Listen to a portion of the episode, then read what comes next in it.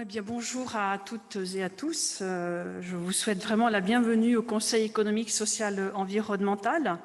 Ravi d'accueillir l'événement de clôture des États généraux de l'investissement social pour lesquels le président Baudet a accordé son haut patronage et c'est un signe important qui vous ouvre aujourd'hui. L'ouverture du CESE, au-delà de ses seuls travaux au débat et aux interventions des acteurs de la société civile, est essentielle. Donc, je vous disais, le président Baudet faisait récemment le souhait que le Palais de devienne le forum naturel de la République, le lieu des grands débats de société pour les organisations les plus habilitées à le faire. Cette ouverture du CESE aux composantes de la société civile résonne d'autant plus que les thématiques qui ont occupé les participants de ces états généraux depuis plusieurs semaines maintenant font largement écho aux travaux menés par notre Assemblée ainsi qu'à ses orientations. En octobre dernier, le CESE a voté en Assemblée plénière ses orientations stratégiques articulées autour de trois grandes familles d'enjeux. Les enjeux de résilience, les enjeux de transition, les enjeux de transformation. Comment penser les enjeux de résilience pour une société plus inclusive?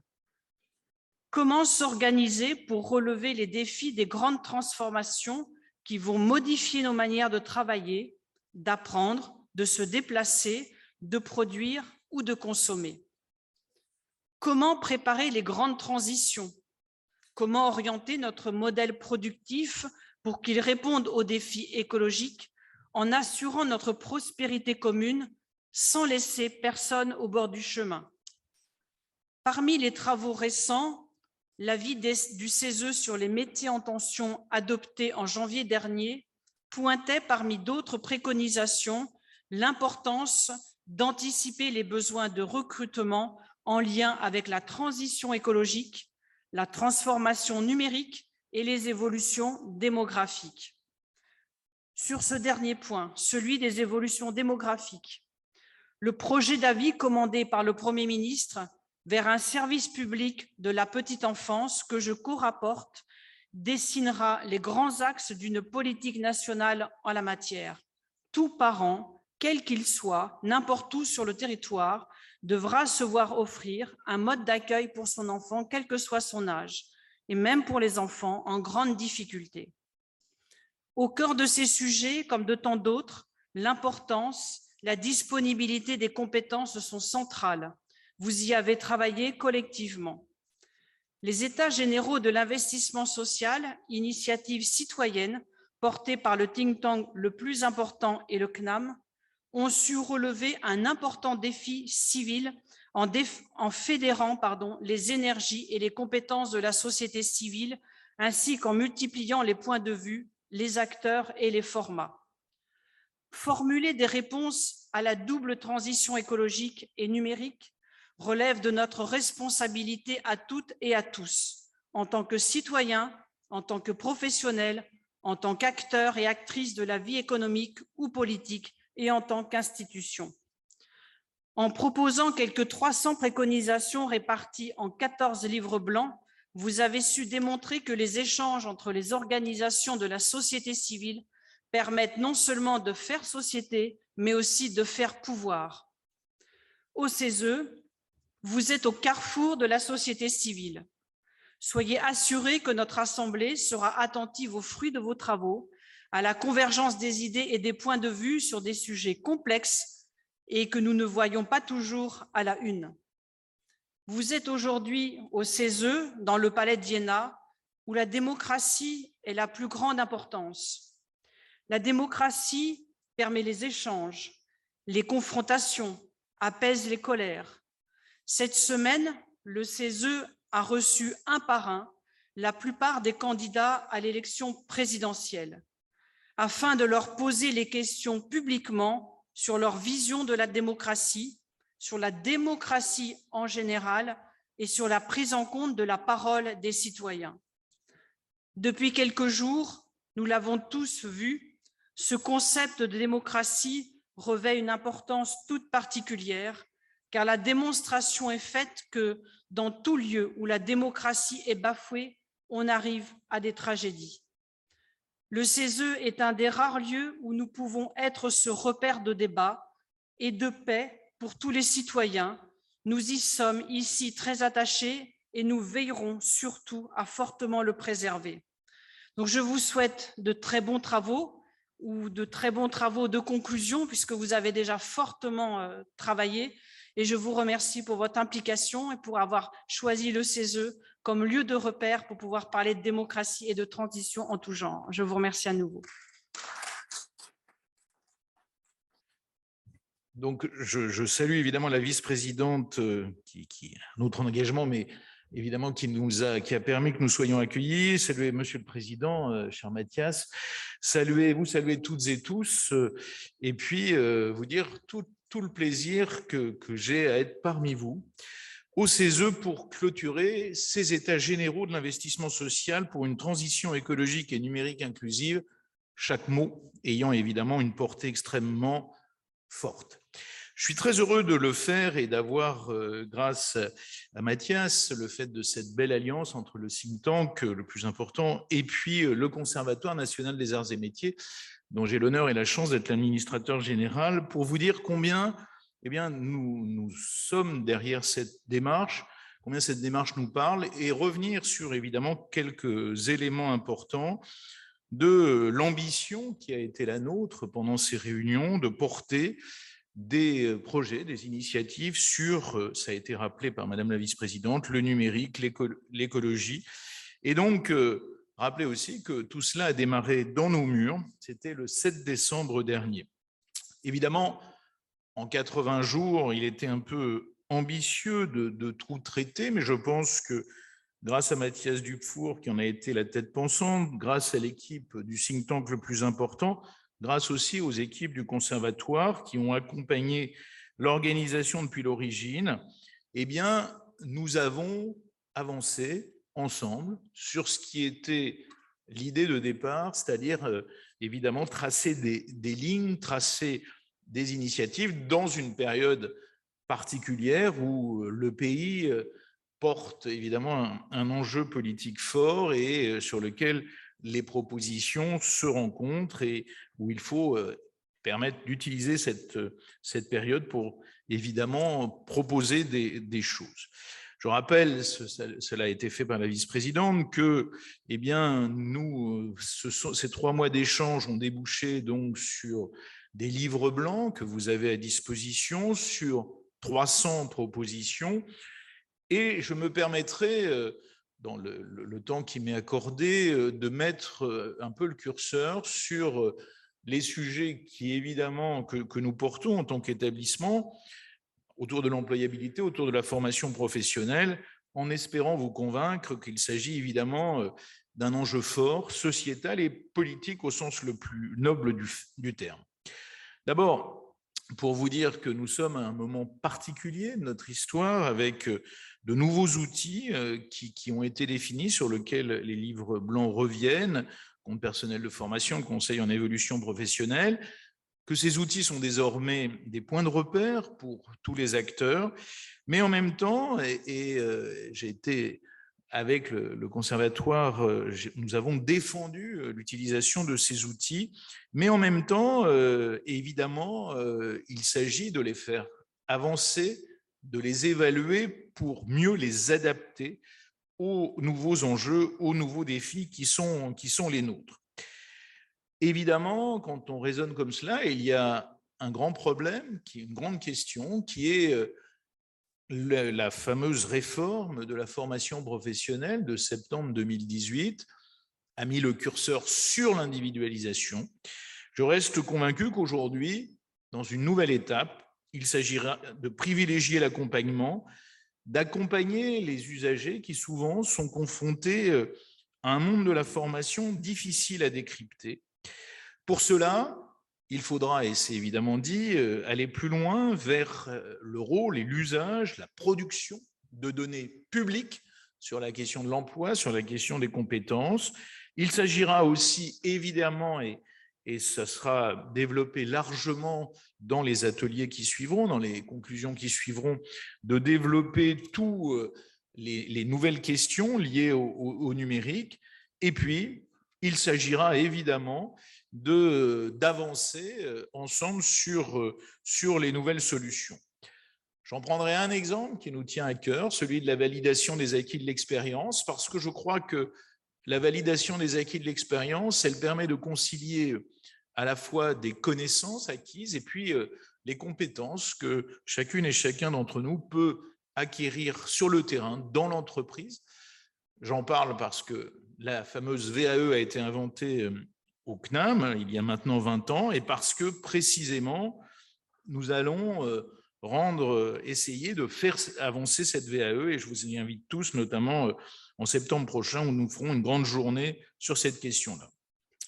Deuxième élément, sans être, sans être évidemment trop, trop, trop long, mais sur lequel il me semble nécessaire d'insister, c'est la question qui est celle que nous avons toutes et tous de la bonne reconnaissance et euh, de comment effectivement les formations que nous suivons, elles sont adaptées aux enjeux du marché de l'emploi et en même temps elles sont gages de qualité pour ceux qui les suivent.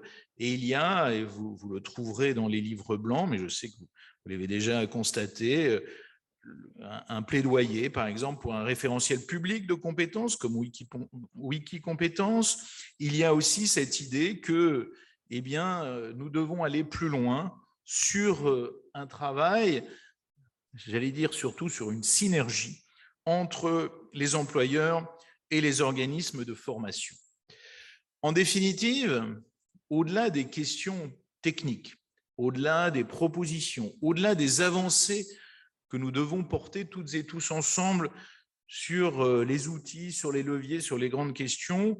Évidemment, la question centrale telle qu'elle est euh, abordée euh, et telle qu'elle est annoncée, c'est bien sûr d'aller vers une société plus inclusive, évidemment parce que c'est une société où chacune et chacun aura une place plus confortée et surtout où, évidemment, eh bien, il, y aura, il y aura moins de, nos concitoyennes et nos concitoyens qui resteront à côté du chemin. Je voudrais juste vous dire, et dans un dernier temps, combien euh, ressort de toutes les questions euh, la dimension du territoire.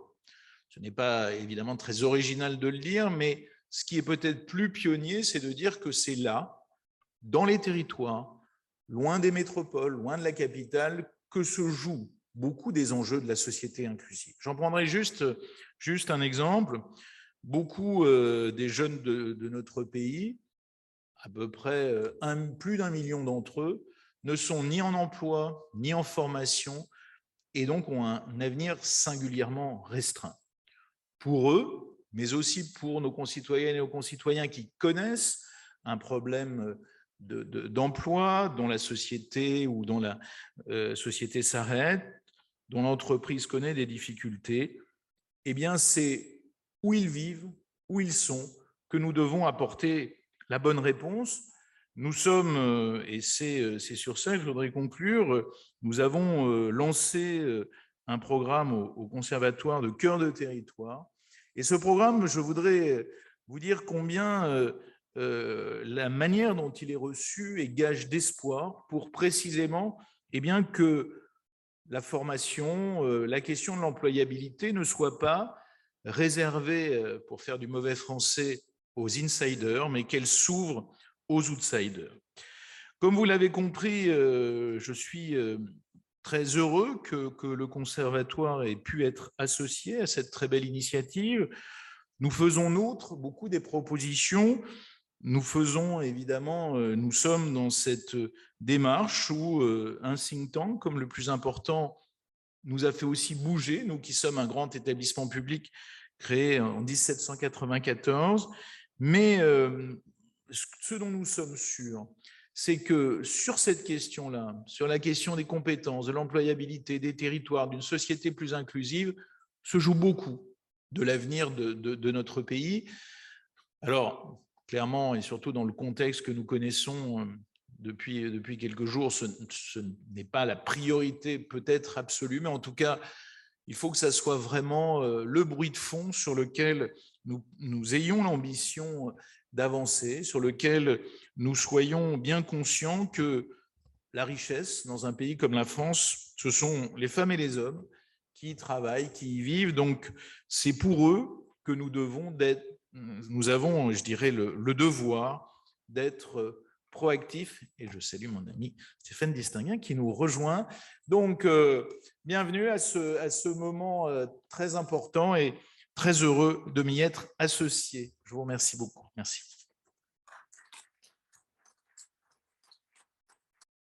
Bonjour à tous. Merci d'être nombreux dans la salle, dans l'hémicycle ainsi que sur le Zoom, puisque notre conférence, notre cérémonie de clôture pardon, sera aussi retransmise sur Zoom. Donc, je vous remercie. Je suis Sabine Vu, donc je serai votre maîtresse de cérémonie pour euh, euh, cette soirée. Euh, je vous propose de vous repartager l'agenda si vous ne l'avez pas eu. donc, nous allons démarrer avec l'ouverture et nous remercions encore euh, Pascal Coton et Monsieur Olivier Farou euh, pour cette euh, introduction. Je vais vous juste vous redonner les six axes qui nous ont mobilisés depuis le début de ces états généraux qui ont démarré le 7 décembre. nous avons donc l'occasion ce soir de représenter l'ensemble des de représenter l'ensemble de ces axes et de vous faire des restitutions suivies de débats qui seront animés euh, par euh, des membres de hashtag le plus important. Euh, tout d'abord, qu'est-ce qui s'est passé pendant ces 80 jours de, de débat Donc 80 jours de débat, c'est bien ce qu'on a pu vivre. nous avons eu... C'est un peu compliqué, j'ai les deux en même temps. Désolée. Voilà. Nous avons eu donc 14 livres blancs qui ont été édités. Vous avez eu l'occasion de les retrouver à l'accueil, euh, de les... Oups, c'est passé plus vite. Donc, les 14 livres blancs, vous avez eu l'occasion de les trouver pour ceux qui sont dans l'hémicycle à l'entrée de l'événement. Sinon, vous pouvez les retrouver sur le site internet euh, des États généraux, euh, www.transition-inclusive.org. 125 euh, partenaires, 20 événements, plus de 200 intervenants. Donc, ça a été quand même un, bel événement. On remercie en particulier euh, les acteurs qui nous ont permis aussi d'avoir une médiatisation. Donc, pour ceux qui n'étaient pas au courant, nous avons eu l'occasion d'intervenir deux fois sur Bismart, euh, ce qui a été une belle occasion de, présenter le projet. Nous avons eu Thomas Hugues, euh, qui a reçu Mathias euh, Dufour ainsi que euh, Jean-Marc Sylvestre sur leurs émissions. Donc, vous aurez l'occasion aussi de retrouver tout ça sur les pages replay. Et enfin, une intervention aussi sur France Inter auprès de Valère Coréère. Donc, je le dis parce que je ne suis pas sûre que vous étiez au courant. Donc, c'est aussi une belle occasion de, de voir tout ce travail. On remercie alors en particulier nos mécènes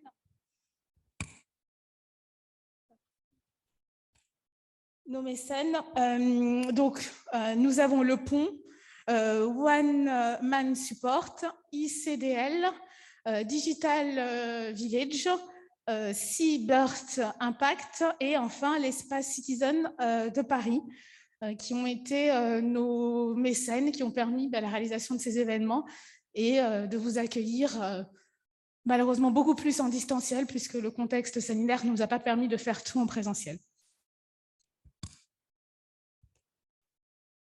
Donc là, nous retombons sur la liste des logos, bah, de très beaux partenaires euh, qui nous ont suivis depuis le début de ces états généraux, euh, des grands noms que vous connaissez.